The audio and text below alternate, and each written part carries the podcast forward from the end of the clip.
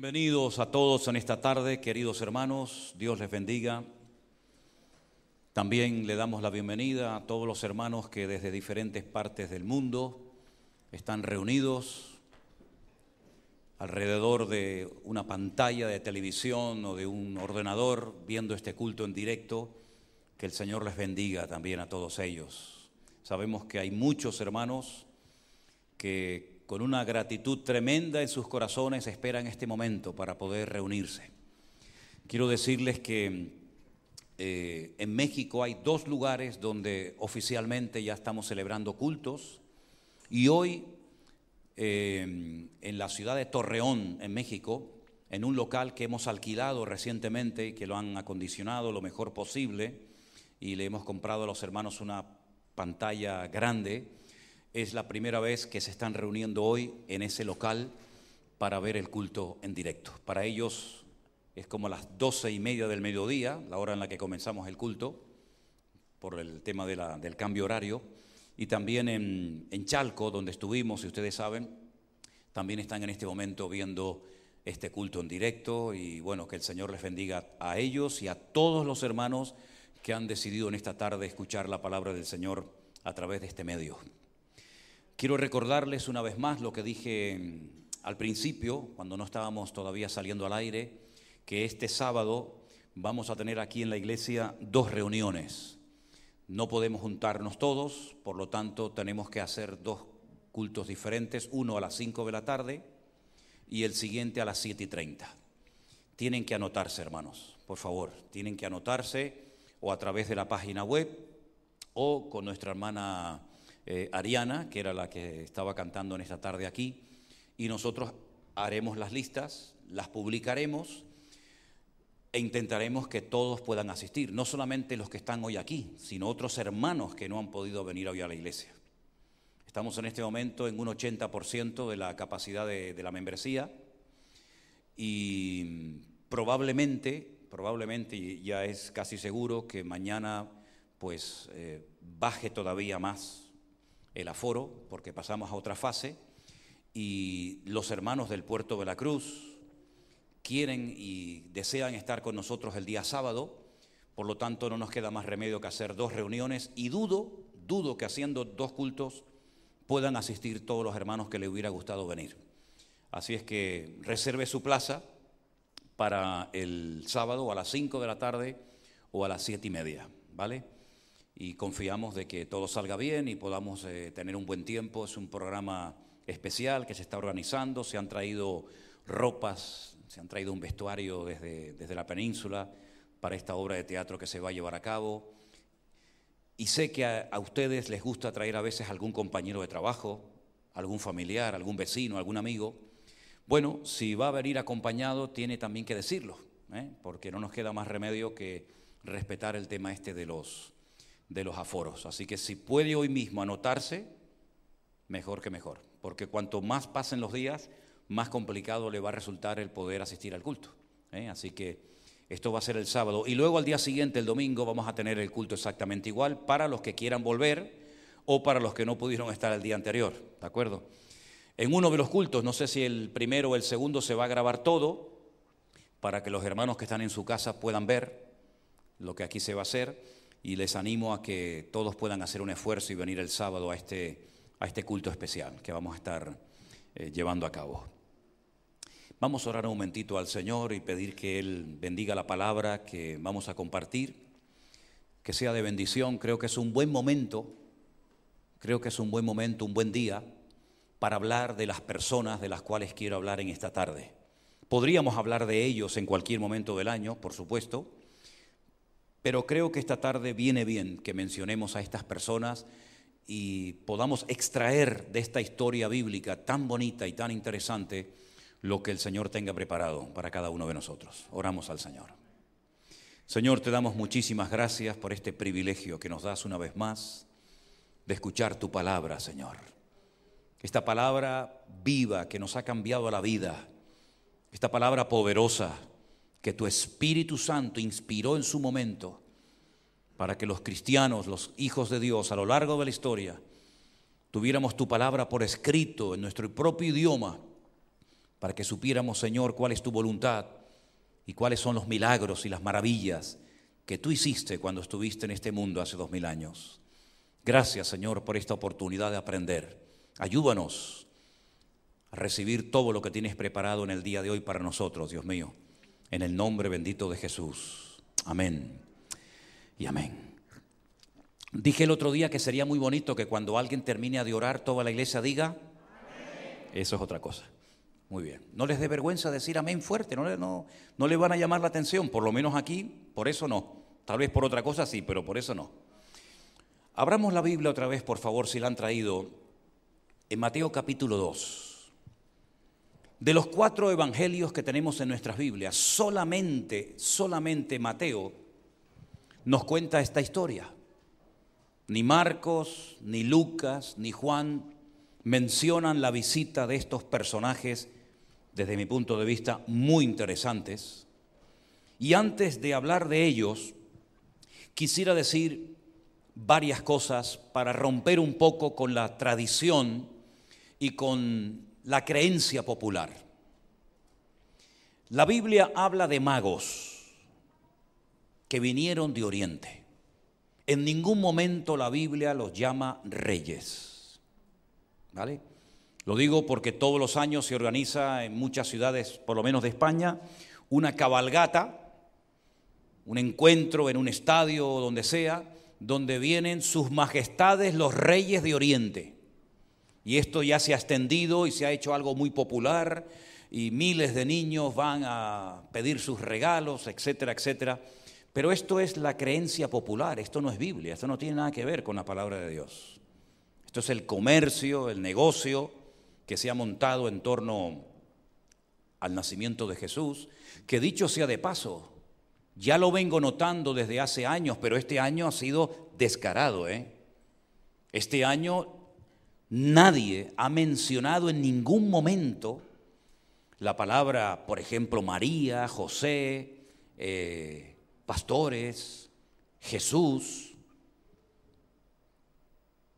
ha desaparecido de, las, de la televisión, de los medios de comunicación, el motivo principal por el que los hombres en estos días pues engalanan y adornan las ciudades y se vuelve loca la gente comprando regalos y llenando los centros comerciales y haciendo unas colas y un tráfico interminable. Y la pregunta es, pero, pero ¿Qué es lo que se está celebrando o qué es lo que se intenta recordar en estos días?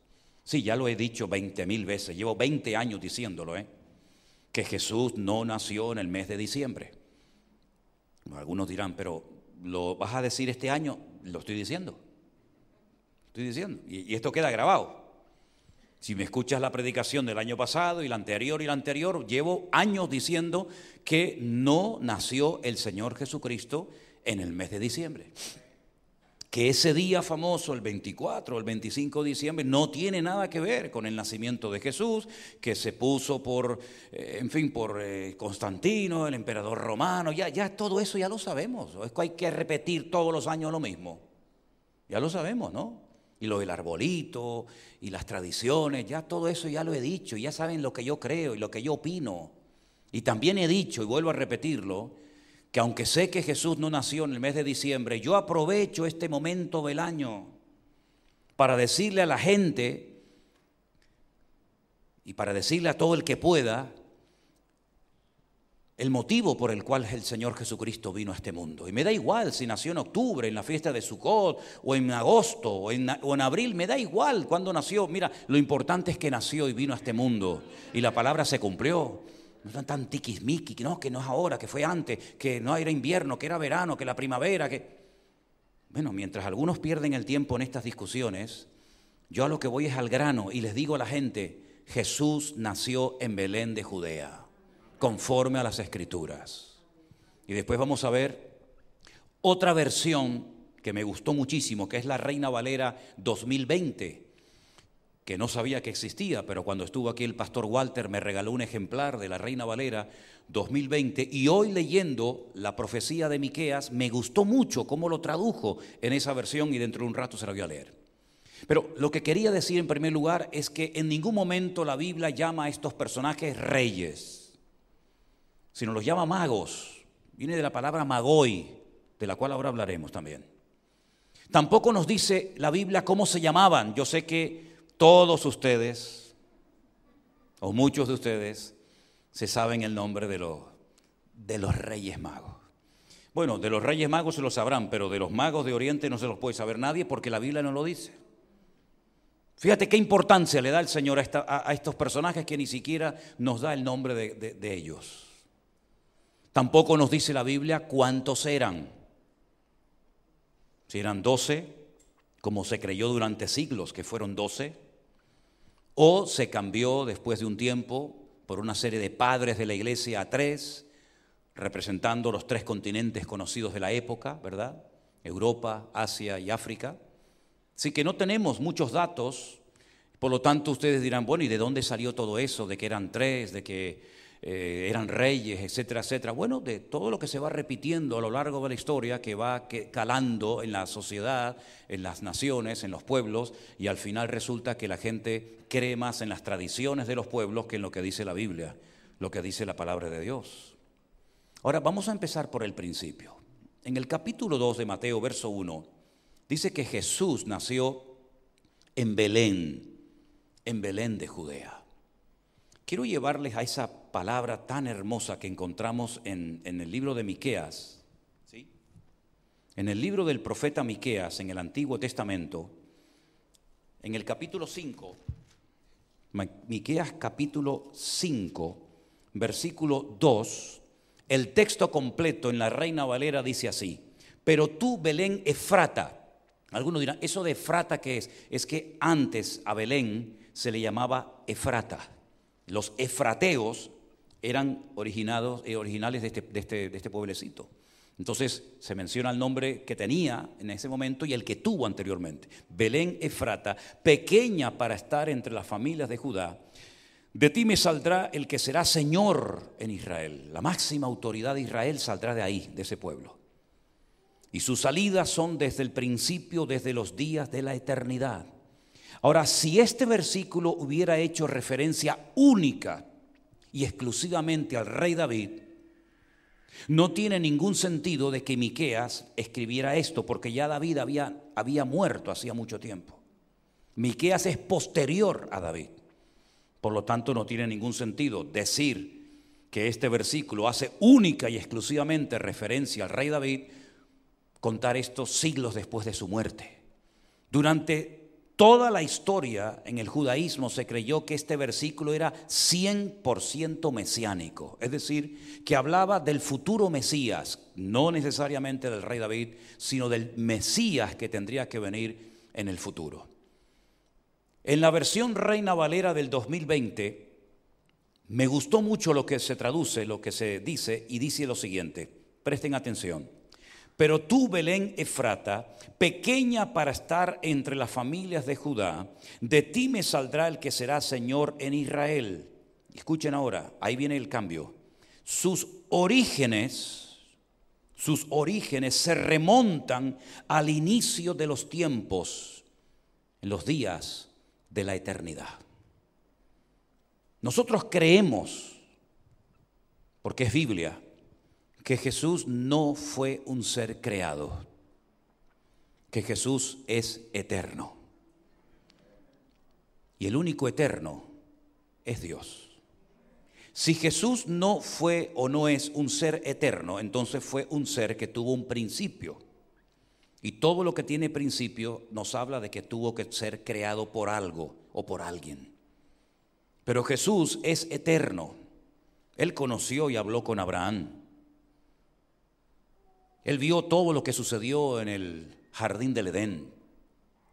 Él conoció perfectamente a Moisés en el monte Sinaí. Y conoció a Jacob. Y estuvo durante el período de esclavitud de Israel en Egipto. Y estuvo con ellos cuando cruzaron el desierto y estuvo con ellos durante 40 años acompañándolos.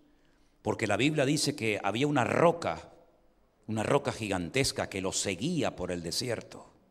Y esa roca de la cual bebían era Cristo. Eso es lo que dice la Biblia. Y dice que el Señor Jesucristo, que Juan lo llama en el capítulo 1 del Evangelio según San Juan, el verbo, dabar, la palabra, esa palabra se humanó. Esa palabra hay un momento que se encarnó y vino a este mundo la palabra hecha carne y habitó entre nosotros y lo pudimos ver y vimos su gloria, gloria como del unigénito del Padre. Por lo tanto, lo que está diciendo Miqueas es que de la eternidad, de la mismísima eternidad, vendría el que sería Señor en Israel, pero que tendría un nacimiento físico limitado en espacio y tiempo, y esto es algo que se nos va de la mente, porque es algo muy complicado de entender, cómo ese verbo eterno decide limitarse y meterse en el vientre de una mujer llamada Miriam o María, y nacer en un pequeño pueblo que era tan insignificante, que ni siquiera se contaba a la hora de hacer el cómputo o el censo de los habitantes de la región de Judea, porque era algo tan pequeñito, algo tan insignificante que ni se, contaba con Belén.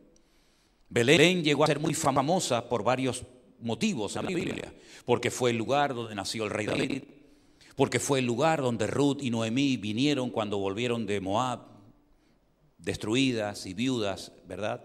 pero sobre todas las cosas Belén es muy conocido, no solamente por la altura que tiene, que tiene más altura incluso que Jerusalén, le ganan 150 metros más de altura, y no solamente es un lugar que se visita, porque allí está enterrada una de las matriarcas de Israel, como, es, como fue Raquel, que murió en el parto, y no la enterraron en la cueva de Macpela en Hebrón, sino que ese lugar es el lugar del nacimiento del Señor Jesucristo. Y en ese lugar Herodes tenía un palacio. Tenía muchísimos, ¿eh? por todo Israel. Tenía uno en Jerusalén, tenía uno en Cesarea, tenía uno en Masada, tenía otro en Belén. Y en ese lugar era donde él de vez en cuando pasaba largas temporadas, el famoso Herodión, donde algunos creen que está enterrado. No se sabe a ciencia cierta. Pero fue en esa localidad, Betlehem, la casa del pan, donde nació el Hijo de Dios. Y por eso él siglos o tiempo más tarde pudo decir, yo soy el pan, yo soy el pan de vida. Vuestros padres comieron un tipo de pan que no se puede comprar en una tienda porque comieron maná, la comida de los ángeles, trigo del cielo, dijo el Señor. Pero todos los que comieron de esa comida, que sabía a lo que tú querías que supiera, murieron. Pero el que coma mi carne y beba mi sangre vivirá eternamente y no morirá para siempre. Y él nació allí, en esa región. Y nació en la época en la que había un rey terrible llamado Herodes el Grande. No se confundan porque en la Biblia hay cuatro personas que se llaman Herodes. Y si no sabes diferenciar uno de otro, te vas a hacer a la idea de que este Herodes era eterno, no se moría nunca, ¿verdad? Pero les voy a dar un dato que me imagino que muchos de ustedes saben, pero a lo mejor otros no. Este Herodes el Grande, el que nació cuando el que reinaba cuando nació el Señor Jesucristo, murió en el año 4 antes de Cristo. Entonces ya no nos cuadra el calendario. Porque si Herodes fue rey desde el 40 y pico hasta el 4 antes de Cristo, Cristo no pudo nacer en el año 1 o en el año 0 antes de sí mismo, sino que el Señor Jesucristo nació cuatro años antes de lo que nos han enseñado los historiadores y los, religiosos.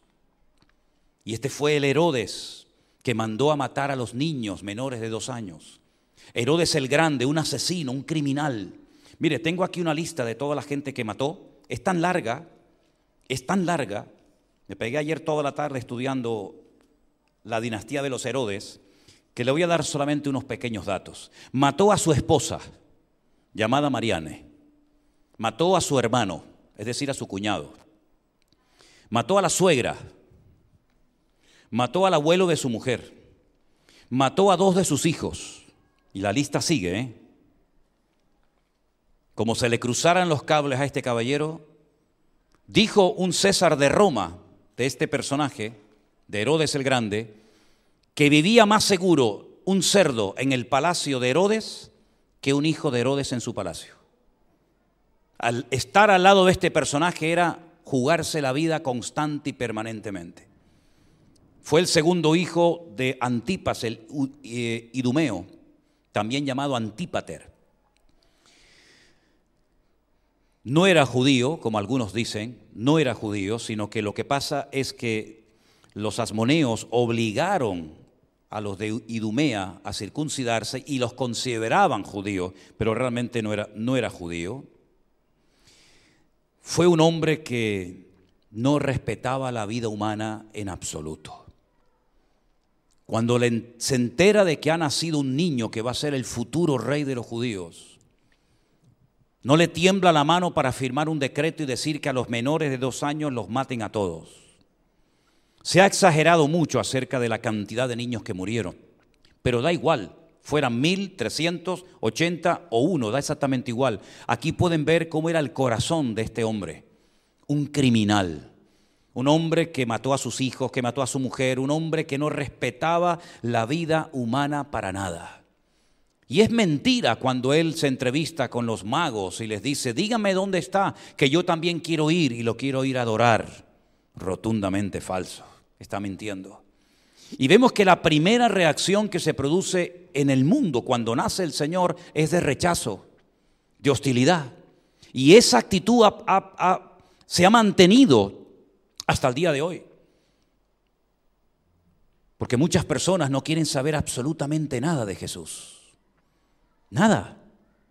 Sí, adornan la ciudad, se convierte esta época en una época de comercio, de intercambio de regalos, pero él ni mencionarlo porque molesta.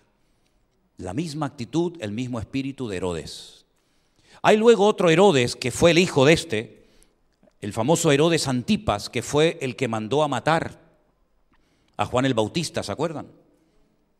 Que le roba la mujer a su hermano y al final mandan a decapitar a Herodes, perdón, a Juan el Bautista. Luego hay un tercer Herodes que se llama Agripa, que fue el que decapitó a Jacobo en el libro de los Hechos, capítulo 12, y murió comido por los gusanos en Cesarea en el año 44. Y luego hay un último Herodes, Agripa II, mencionado también en el libro de los Hechos, que es el que juzgó o el que conoció personalmente al apóstol Pablo. Cuatro Herodes diferentes en la Biblia, no los confundan uno con otro. Ahora, referente a estos hombres, dice que vinieron guiados milagrosamente por una estrella. Mira, se ha dicho tanto sobre esto de la estrella, sobre cómo se alinearon los planetas, que si era el cometa Halley, que yo no voy a perder tiempo en esto. Porque a mí me da exactamente igual si era el Halley, el Halley o el Healy. Me da exactamente igual. Lo importante es que estos hombres fueron guiados milagrosamente hasta el lugar exacto donde había nacido el Rey de Reyes y el Señor de los Señores. Y cuando ellos llegan a ese lugar, ellos saben que ese niño es un niño que ha venido a este mundo con un propósito especial y divino. Y ellos dicen que el motivo por el que han emprendido este larguísimo viaje de semanas o tal vez de meses a lomos de camello es porque vienen para adorarle. Ese es el motivo. No vienen a escuchar un sermón. No vienen para ser sanados de una enfermedad, como otras personas de, personas de la Biblia. Viajaron kilómetros y días para ir a, a donde estaba Él para que fueran sanados, sino que ellos vienen para adorar, para adorar a un niño que no habla, que no hace milagros, que no predica, que no hace nada. Pero ellos vienen a postrarse delante de Él y cosa que hicieron porque ellos sabían que ese niño era un niño diferente y un niño especial. Dice que vinieron de Oriente, también se ha especulado mucho. Algunos dicen que venían de Babilonia, que estos eran los herederos de aquella enseñanza profética que había dado durante años Daniel en Babilonia y que ellos sabían dónde y cuándo iban a ser el Mesías, porque Daniel nos revela en su libro que él sabía la fecha exacta del nacimiento del Mesías y por eso ellos fueron. Incluso algunos dicen que las fortunas que trajeron de oro, incienso y mirra era lo que Daniel había preparado para que cuando naciera el Mesías le pudieran dar toda esa fortuna, puesto que Daniel no tuvo descendencia, no se casó, probablemente era un eunuco en el, el palacio de Nabucodonosor, y todo eso es lo que él le hubiera dado al Mesías si lo hubiera conocido en su momento. Otros dicen que venían de Persia, la actual Irán. Otros dicen que venía de Arabia Saudita, del sur de Arabia Saudita. Incluso he leído que algunos opinan que podían venir de la misma China. Pero hay varios versículos que yo he encontrado muy interesantes que yo quiero compartirlos con ustedes en esta tarde, referente, yo creo que habla de estos personajes. Por ejemplo, en el Salmo 72, versículos 10 y 11, encontré unos versículos muy interesantes. Juzguen ustedes y opinen si creen que puede hacer referencia a estos magos de Oriente que vinieron con sus tesoros. Dice aquí, los reyes de Tarsis, claro, aquí nos choca frontalmente el nombre Tarsis, porque Tarsis es una región del sur de España. Ya sería el colmo que fueran andaluces los magos de Oriente, ¿no? ¿Eh? De Andalucía, ¿te imaginas? Bueno, aquí dice que los reyes de Tarsis y de las costas traerán presentes y los reyes de Sabá y de Seba ofrecerán dones. Ahora yo les voy a dejar como, como tarea, busquen ustedes qué países actualmente son Sabá y Seba o Sheba y se van a llevar grandes sorpresas.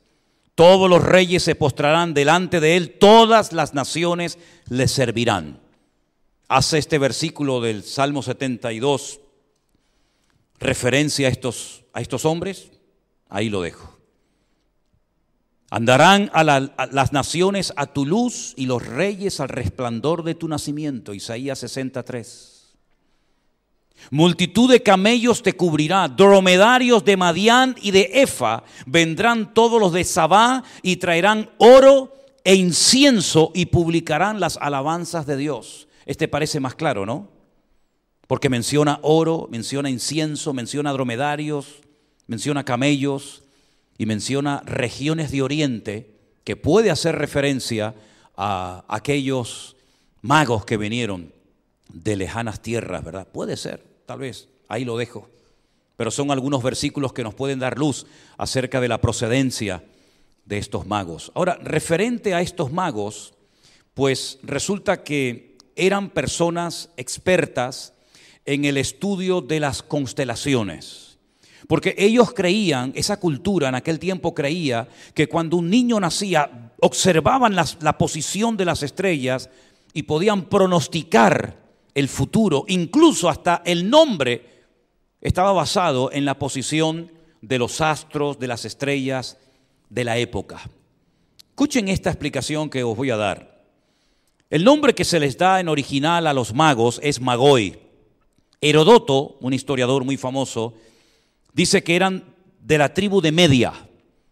Los medos eran parte del imperio de los persas. Ustedes saben que en el Antiguo Testamento, cuando cayó el imperio de Babilonia, se levantó el de los medos persas. Los persas hoy en día tienen territorio, un vasto territorio, son los iraníes, y los medos, que no tienen hasta el día de hoy territorio, son los famosos kurdos, los que todavía los pobrecitos están reclamando después de siglos, un trocito de tierra, ¿no?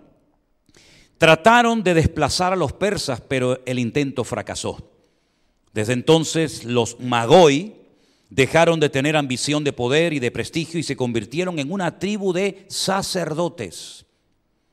Llegaron a ser en Persia algo parecido a lo que los levitas eran en Israel. Se convirtieron en maestros e instructores de los reyes de Persia. En Persia no se podía ofrecer ningún sacrificio a menos que estuviera presente un Magoi y llegaron a ser hombres de sabiduría y muy, muy reconocidos.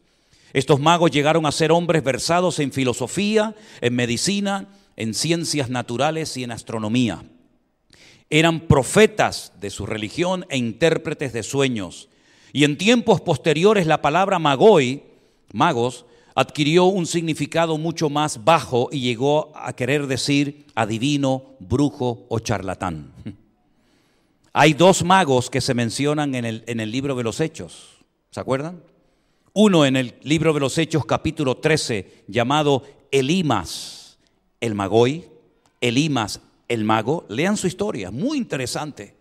Cómo intentó impedir que se le predicara el evangelio, Este fue el hombre por el que Pablo oró y lo dejó ciego por un tiempo, ¿se acuerdan? Elimas el mago.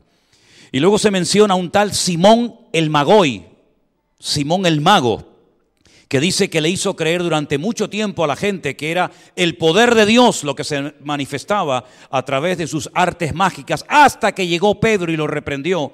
Hechos capítulo 8, versículos 9 y 11, y desmanteló las mentiras de este falso mago o profeta.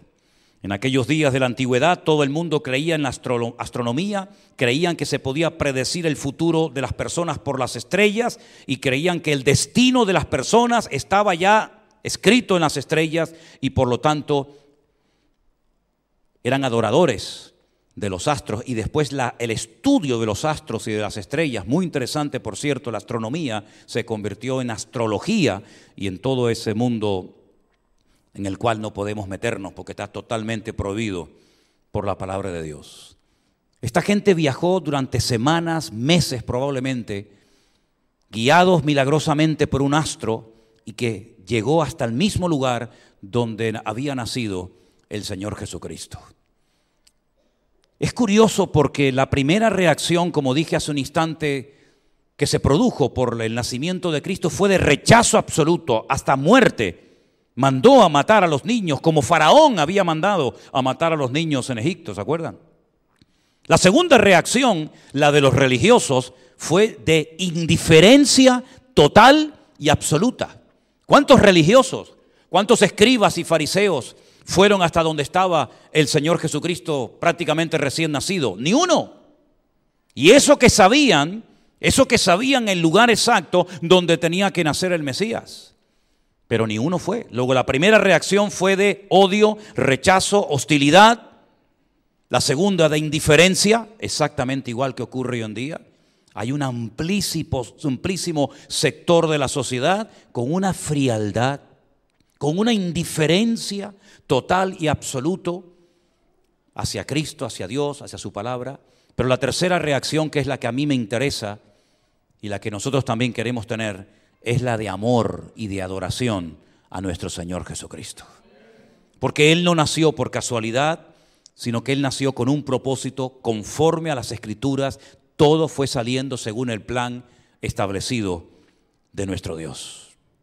Y cuando ellos se postran delante de Él y le dan oro, incienso y mirra sin darse cuenta, están, digamos, pronosticando o profetizando parte de la esencia y de la obra que Cristo haría en el futuro.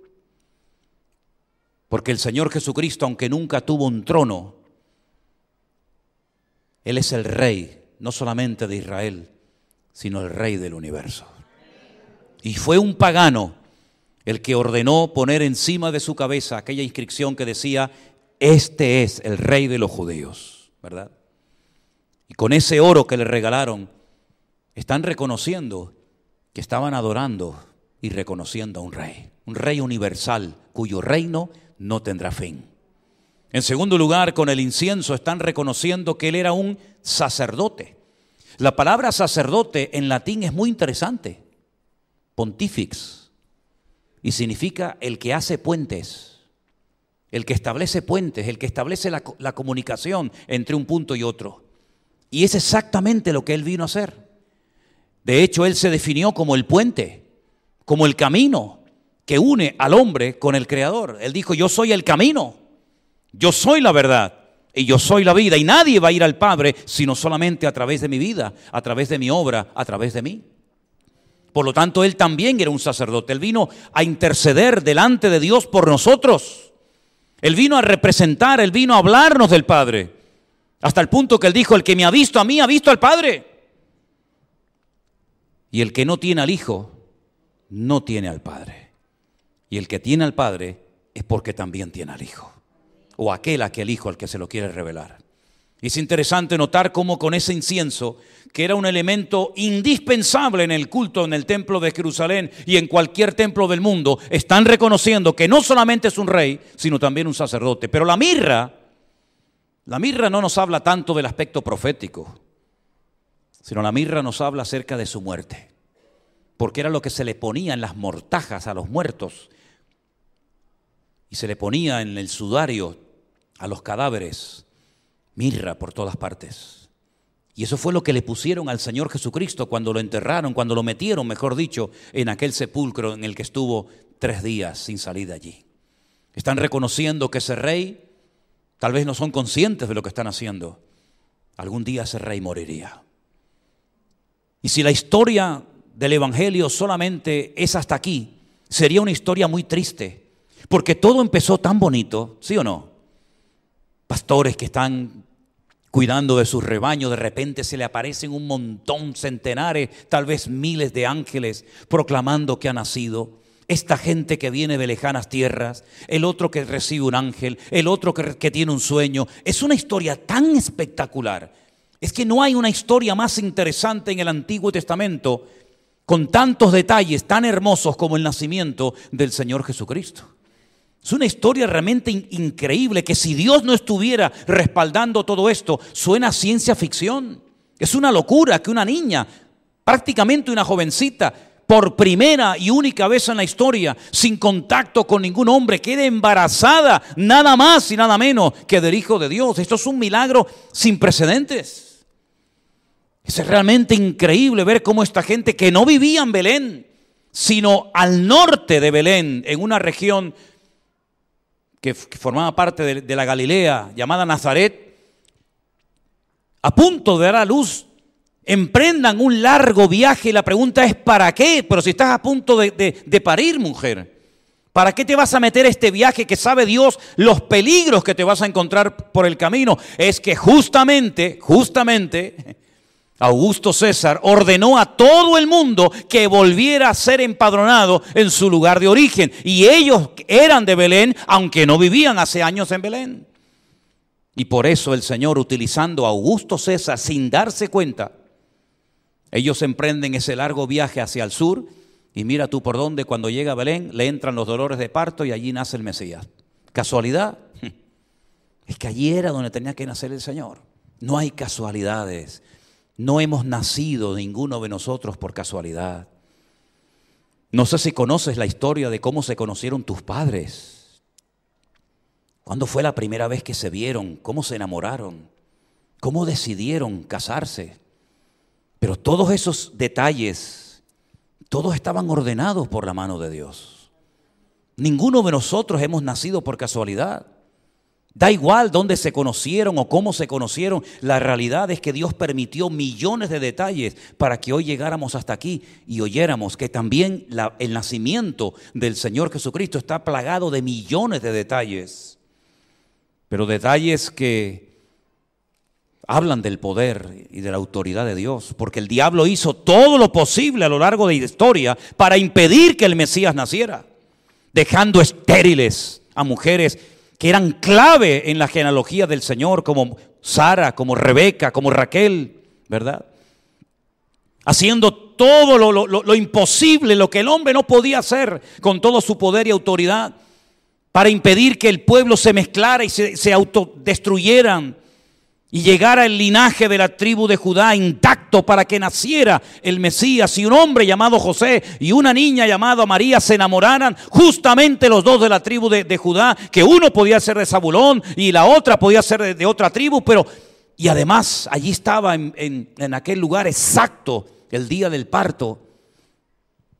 Y es que, hermanos, o esto es verdad o esto es el timo y el engaño más grande de la historia de la humanidad. Porque es imposible que el hombre pudiera hacer que todo esto se cumpliera al pie de la letra conforme al plan de Dios.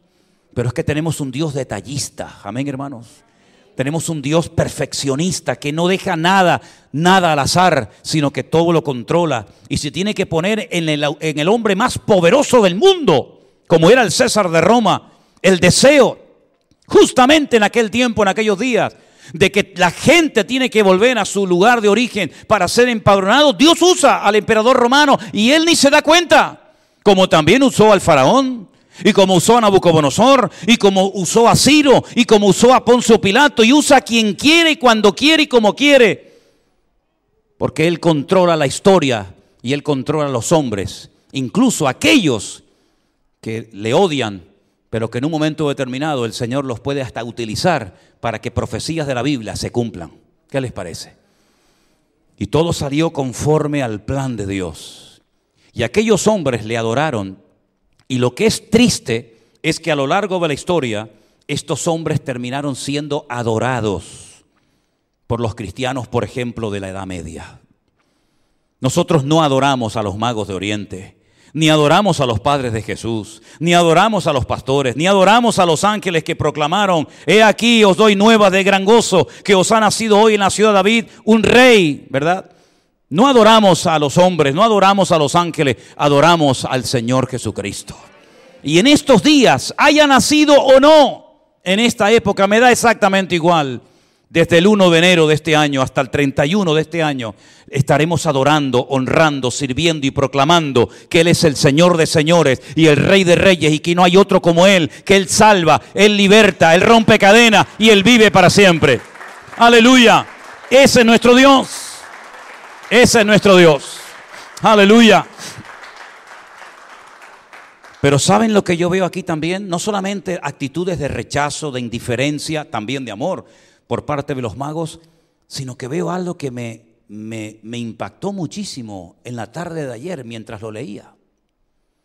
Que las primeras personas que adoraron a Jesús no eran de su raza, no eran de los suyos, sino eran extranjeros, de otras tierras. Y, y, para mí aquí hay un anticipo de lo que ocurriría a lo largo de la historia. Que el Evangelio no está limitado única y exclusivamente a un pueblo, a una raza o a un grupito de personas. De hecho, él mismo dijo cuando fue adulto, id por todo el mundo y predicar el Evangelio a toda criatura. Da igual si es blanco, negro, africano, europeo, hombre o mujer, rico o pobre, esclavo o libre. Las primeras personas que vinieron y se postraron ante él fueron extranjeros. Después también gente de su pueblo lo reconoció y, lo recibieron como el Mesías de su vida, pero los primeros fueron extranjeros. Y yo me acuerdo hace 20 años, cuando comenzamos esta obra aquí en Tenerife, cuando todo esto estaba lleno de, de, paredes y de divisiones, porque éramos un grupito tan, tan pequeño, tan insignificante, y había tanto eco aquí adentro, que entrábamos por la puerta pequeña de la iglesia y ahí, ahí al pie de esa cruz, más o menos nos reuníamos aquí un grupito pequeño de personas y un, y un día, en medio de una predicación, siento en mi corazón, en los primeros días que estábamos aquí, decirle a la iglesia, hermanos, ustedes me conocen hace ya muchos años. Cuando yo abrí esta iglesia ya llevaba 20 años de pastor. No estaba empezando en el ministerio. Y ustedes saben perfectamente que jamás en mi vida se me ocurriría decir lo que voy a decir si no estuviera plenamente convencido que Dios me está poniendo esto en el corazón y que se lo diga a la iglesia ahora que somos pocos y que están haciendo una obra nueva en esta ciudad. Y lo que les dije en aquel momento a los hermanos fue lo siguiente. Esta iglesia, este ministerio llamado Vida Nueva, será un hospital para mucha gente que vendrá herida que saldrán apaleados, humillados, hartos, cansados de muchos lugares donde tal vez lamentablemente no recibieron la atención, la, enseñanza, la doctrina que tenían que haber recibido. Y será un lugar donde muchos heridos del alma vendrán a ser restaurados por el poder de Dios.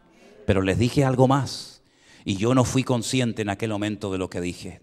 No fui consciente. ¿Saben cuándo me di cuenta de lo que dije allí hace 20 años? ¿Saben dónde me di cuenta? El otro día cuando estaba en México. Estábamos en, un hotel en México celebrando una cena culto con muchos hermanos que habían venido para estar con nosotros. Y cuando estoy delante de ese púlpito, delante de, ese grupo de hermanos a punto de compartirles la palabra, les estoy explicando y me viene a la mente que también dije ese día, y este ministerio se llenará de extranjeros. Y en aquel momento extranjeros eran dos o tres. Pero 20 años más tarde, el Señor ha confirmado que muchas personas heridas del alma, que han estado años sin querer congregarse ni volver a escuchar a ningún pastor, ni pisar ninguna iglesia, han sido restaurados por el poder de Dios durante estos últimos 20 años. Y este ministerio se ha llenado de miles y miles de extranjeros por todas partes del mundo.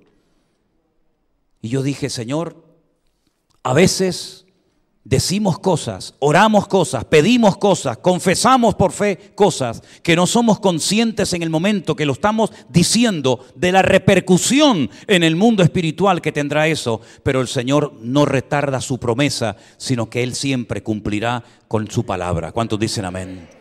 Y estos magos de Oriente no se equivocaron cuando hicieron un sacrificio tremendo, viniendo a adorar a un niño que no hablaba, que no predicaba, que no hacía milagros, no se equivocaron, hermanos. Tal vez algunos dijeron, pero ¿a dónde van? ¿A quién van a visitar? Pero ¿cómo se les ocurre llevar esa cantidad de oro, de esa cantidad de incienso, de, de especies? ¿Para qué? ¿Y a quién? Ustedes están locos. Para ir a adorar a un niño que ni siquiera es de vuestra raza, que ni siquiera sabéis cómo es. Pero ellos no equivocaron, hermanos. Ellos, fueron obedientes. Y yo veo en la Biblia que a los obedientes se les alegra el corazón a Dios. Y Dios busca gente obediente. Gente que no esté todo el rato cuestionando. Gente que no esté todo el rato dudando, quejándose, sino gente que obedezca al Señor, aunque no entiendan, aunque no sepan la repercusión de ese llamado, de ese mandamiento, pero yo obedezco a mi Señor porque sé que si mi Dios me manda algo, por algo será, aunque no lo entienda. Y esos hombres cuando llegaron allí no solamente reconocieron a ese niño como el rey de los judíos, que lo era y lo es, sino que además se produjo algo impresionante. Y también justamente ayer, pensando y reflexionando en todo esto, me venía a la cabeza lo que les voy a, comentar a continuación. José en sueños recibe la orden de Dios de que tiene que coger al niño y a la madre y salir corriendo. Hay momentos en los que Dios dice, párate y no te muevas, quédate ahí. Y hay momentos en los que Dios dice, sal corriendo. Lo peor que nos puede ocurrir es cuando tenemos que salir corriendo que nos quedemos. O lo peor que nos puede ocurrir es lo, lo contrario. Pero José entendió que era el momento de huir era el Hijo de Dios. Cientos de profecías estaban cumpliendo de una forma tremenda delante de sus narices, pero era el momento de huir. Y cogió al niño y cogió a su madre y se fue a Egipto. Yo no sé cómo están ustedes de geografía, pero usted puede ver ahora mismo en su mente el mapa de Israel y darse cuenta del enorme recorrido desde Belén. Tuvo que atravesar toda la península del Sinaí ese desierto espantoso y tuvo que ir a Egipto, un extranjero, cuando todavía quedaba el amargo sabor de la boca de los egipcios, que los judíos le, destruyeron el país siglos atrás. El heredero al trono murió en una de las plagas que Dios mandó a Egipto. El faraón murió, los animales murieron, Toda la idolatría, todas las deidades de Egipto quedaron totalmente destruidas. El país quedó en la ruina más absoluta. El imperio más poderoso de la tierra quedó humillado por una panda de esclavos que adoraban a un Dios invisible, pero que los liberó milagrosamente de la esclavitud después de siglos. Y dejaron el país de Egipto despedazado, mientras que ellos se iban a la tierra de Canaán, la tierra que fluye leche y miel. Pero ¿saben qué? Allí se va José a ese país donde los judíos a esas alturas no iban a ser muy bien recibidos. La pregunta es, ¿de qué vas a vivir? En un país extranjero, empezando de cero, con una mujer casi, casi recién parida, con un niño pequeño. No sé si hablaría el idioma de los egipcios, no lo sé, pero ¿de qué vas a vivir? Porque además no se fue 15 días, no se fue un par de semanas, un par de meses, se fue dos años. Porque a los dos años el Señor le vuelve a revelar y el Señor le vuelve a decir que ya es el tiempo de volver. Pero dice que no volvió a Belén, sino se fue a donde él vivió toda su vida, en Nazaret. Y por eso se le conoce a Jesús como Jesús de Nazaret. Porque desde pequeño hasta los 30 años vivió con su padre en Nazaret. Su padre dice que era carpintero. La palabra carpintero en hebreo significa hombre sabio. Y no era un carpintero de madera, era un cantero, una persona que trabajaba la piedra. Eso es a lo que se llamaba carpintero en la época de Cristo. No a los que trabajaban haciendo mesas y sillas de madera, sino todo lo hacían de piedra. Y hoy en día ustedes pueden ver en los antiguos pesebres, las mesas, las muchas cosas que se hacían de piedra. Pero la pregunta es, ¿de qué iba a vivir ese matrimonio? Bueno, el oro, el incienso y la mirra les permitió vivir tranquilamente a José y a María en Egipto durante dos años. Y aquí hay una lección para mí importantísima, que Dios cuidará siempre de nuestras vidas, estemos donde estemos, vayamos a donde vayamos, el Señor siempre irá delante de nosotros, supliendo todas y cada una de nuestras necesidades conforme a sus riquezas en gloria, porque el Señor es mi pastor y nada me faltará. Fuerte ese aplauso a nuestro Dios en esta tarde. Aleluya. Gloria a Dios. Gloria a Dios. Amén no solamente sirvió para adorar al Señor, para dar una especie de mensaje profético de lo que el niño sería el, día de mañana, rey, sacerdote y moriría, sino que además sirvió para proveer en abundancia las necesidades de un matrimonio que huía porque querían matarlos y Herodes quería eliminar al niño. ¿Cuántos intentos hizo Satanás a lo largo de la historia, antes y durante su vida, para acabar con él? Pero todo resultó infructuoso. ¿Saben por qué? Porque el Señor nos cuidará. Y caerán a tu lado mil y diez mil a tu diestra. Mas a ti no llegará por cuanto ha puesto tu confianza en el Señor. Y ese salmo que aprendimos en el confinamiento de memoria el año pasado, ¿se acuerdan? ¿Cuál era? El 91, ¿se acuerdan? ¿Todavía se acuerdan? Ese salmo 91 es un salmo mesiánico. Es la, la reografía de todo lo que Dios el Padre hizo en su Hijo Jesucristo de cómo lo protegió, de cómo lo cuidó, de cómo mandaba ángeles para que lo protegieran en el camino. Y cuántas veces, queridos hermanos, incluso hasta en aquellos mares conocidos por los discípulos intentó destruirlo. Y el Señor dice que se levantó y reprendió a las tormentas. Y la palabra que utiliza es como si estuviera reprendiendo al mismísimo Satanás porque él sabía que aquella tormenta la había producido Satanás para destruirlo, pero él dormía en la barca porque él sabía, él conocía las sagradas escrituras y él sabía que el profeta Isaías había sido inspirado por el Espíritu Santo y dijo que el Mesías moriría no ahogado, sino crucificado entre malhechores. Por lo tanto, él podía dormir en paz porque era un gran conocedor de las escrituras, porque él mismo las inspiró. Y esa confianza es la que necesitamos mantener hoy en día, queridos hermanos. ¿Cómo podemos reír? ¿Cómo podemos cantar con la que está cayendo? ¿Cómo podemos mantenernos firmes? Porque nosotros creemos en el poder de nuestro Dios y en el poder de la palabra de nuestro Dios. Y la palabra de Dios está llena de miles y miles y miles de promesas que afirman nuestra fe y nuestra confianza en el Señor.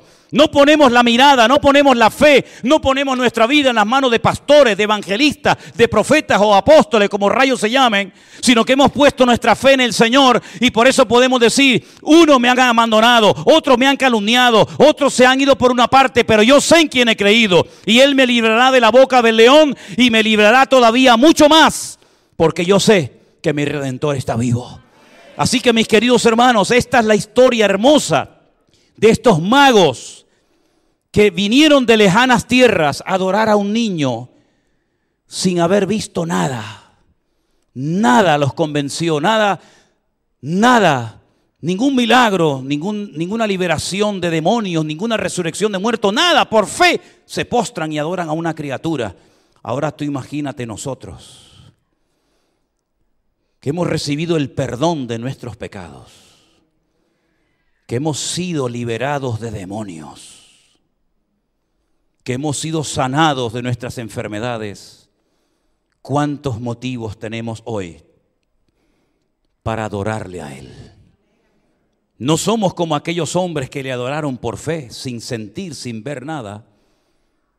Nosotros tenemos muchas evidencias palpables de que Él era y es el verdadero Mesías, que vino a este mundo a dar su vida por nosotros. Y para mí es una vergüenza que en nuestro país, aquí en España, no se reconozca el amor de Cristo y no se hable de Él para nada en ningún programa porque molesta su nombre, molesta su presencia.